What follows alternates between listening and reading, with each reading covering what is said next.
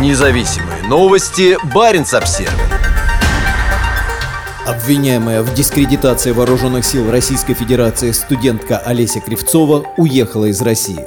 Девушка, признанная политзаключенной, опубликовала видео, на котором она снимает браслет слежения в СИН. Архангельская студентка Олеся Кривцова, обвиняемая в дискредитации армии и оправдании терроризма, уехала из России. Данный факт Баренц Обзервер подтвердила мама Олеси. В телеграм-канале «Свободу» Олеси Кривцовой опубликовано сообщение от имени Олеси. «Сейчас я нахожусь в Литве и немного не верю, что все это закончилось. Спасибо вам за поддержку. Прошу следователя Мелехова не проводить обыск в моей квартире. Ничего интересного вы там не найдете. Также прошу его перестать угрожать моей семье. В том же канале опубликовано видео, где студентка снимает с ноги браслет слежения, установленный в СИН, и выбрасывает его. Кривцова до последнего момента находилась под домашним арестом. Олеся Кривцова была задержана в декабре 2022 года. На тот момент ей было 19 лет. Заявление на девушку предположительно написали сокурсники. Кривцовой грозило до 10 лет лишения свободы за несколько постов в социальных сетях.